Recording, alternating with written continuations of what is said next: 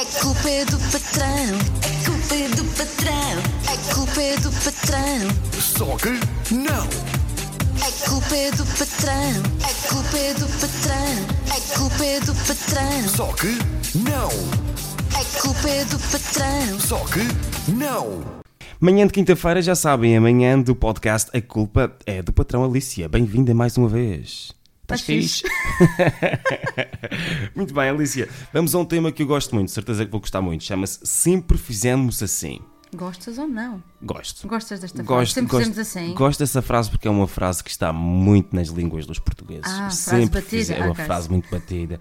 O que é que este tema fala? Ou sempre fizemos assim? O que é isto? Portanto, basicamente é uma pessoa que faz o trabalho de uma determinada forma e quando alguém apresenta uma sugestão para fazer melhor, ela fica incomodada.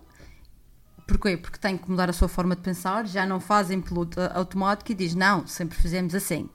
E é claro que isto traz estagnação eh, à empresa, traz estagnação à pessoa que, que está a trabalhar. E eu posso dar um, um exemplo concreto. eh, num- Uma história verídica. é verdade. Não é muito bonita. Drama. Para- nem para mim, nem, nem para a empresa. Em que falei do- dos nossos serviços, da, da Joy and Job, que é hum, formação na área de- do bem-estar, da comunicação, e também nós eh, analisamos a cultura da empresa e apresentamos estratégias para que a equipa possa trabalhar melhor. E, e aquilo que me foi dito é que não ia aceitar a proposta porque implicava que os colaboradores parassem. Parassem para fazer uma ação, parassem para fazer entrevistas eh, coletivas. E acho isto muito triste. Claro. Porque é se, aquela equipa nunca parou para perceber o que está a fazer ou o que está mal, o que, o que está a fazer, se está bem ou se está mal, de certeza que estagnou, parou no tempo, ah, há muito tempo. E, e há muitas empresas assim. Nós estamos em piloto automático, nunca há tempo para nada. E essa, e essa inovação, eh, principalmente o propósito deste podcast, é culpa do patrão. O nome pode enganar porque, nós. só que não. Porque só que não. Porque o propósito é mesmo para patrões e para empresas. E talvez seja importante ouvir esta parte em que eh, o procedimento que era feito há 20 anos atrás, ou há 15 anos atrás. Há um ano? Há um ano atrás já, já deveria estar a ser pensado e repensado.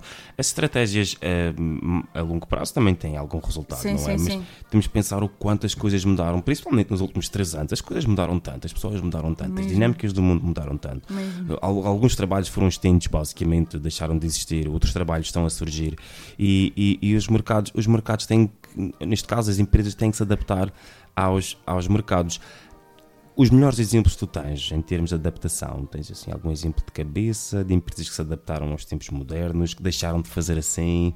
ah, Olha, não, não, tô- não te posso agora precisar. eu, eu- eu tenho um- uma, uma empresa fixe para falar, que é a SpaceX do Elon Musk, do Elon Musk, Ah, é ok. assim que se diz, Ah, Elon é? Musk. Ok. Hum, para quem não sabe, ele ficou muito rico porque pensou numa coisa que nunca tinha pensado. Ele conseguia fazer com que o custo de uma, de uma nave espacial, o lançamento de uma nave espacial, fosse reduzido para metade. Tudo porquê? Porque pensou, aqui os propulsores é onde se gasta mais dinheiro.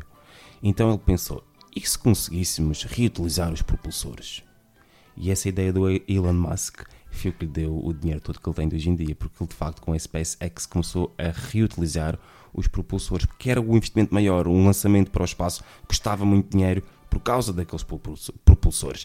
Então daí ele pensou, e se eu fizesse propulsores reutilizáveis? E está aí a base do sucesso dele. Ou seja, pensou o quê? Tanto tempo depois, tem NASA, tem, tem estações espaciais da Rússia, da China e da Índia a fazer tudo da mesma maneira, e de repente pensa de uma maneira diferente, pau, Estás a ver? o homem É- mais rico do mundo. É o que acontece quando tu deixas, descartas esse pensamento do sempre fizemos assim e porquê que não fazemos assim? Porquê que não tentamos? Eu acredito que ele também, até chegar aí, errou bastante. Errou bastante. E, é, e a questão do sempre fizemos assim está muito relacionado com o medo de errar. E então fazemos igual para não errar, mas às vezes no erro é que tu dás o pulo e que É tu verdade. cresces. E também, eh, numa, numa forma mais pessoal, eu acho que posso dizer isso. Eu acho que os projetos de mais sucesso que eu fiz até hoje foram aqueles que eu pensei, vou fazer diferente.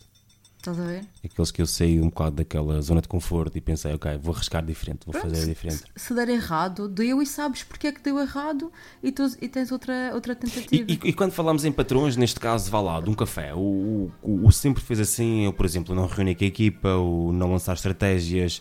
Sabes uma coisa que me, que me deixa assim. Lá estou eu outra vez aqui no monólogo.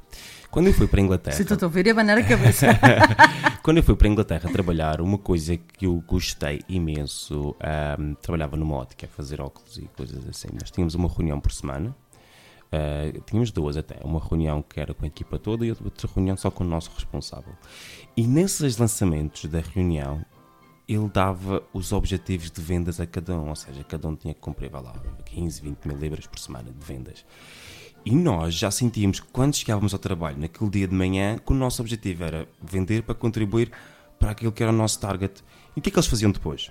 Faziam a média do quanto tinhas vendido. Não estabeleciam a marca igual para todos. Sabiam que uma pessoa que vendia muito iam pôr uma fasquia mais alta, mas Sim. que outra pessoa que vendia menos tinha uma fasquia um bocadinho mais baixa.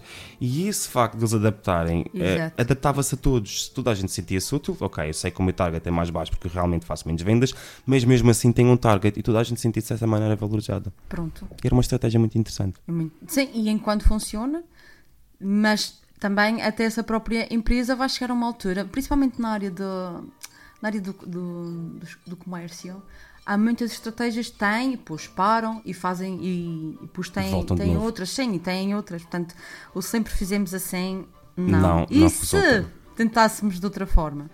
Aliás, eu acho que essa busca do se tentássemos de outra forma tem que ser uma coisa constante. Sempre, é? sim. É claro que também tens uma.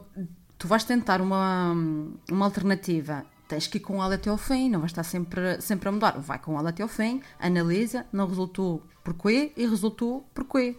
E é aí é que está a inovação e a melhoria contínua. E a melhoria contínua não é fazer sempre o mesmo. É preciso parar as equipas para trabalhar melhor, parar e ouvir.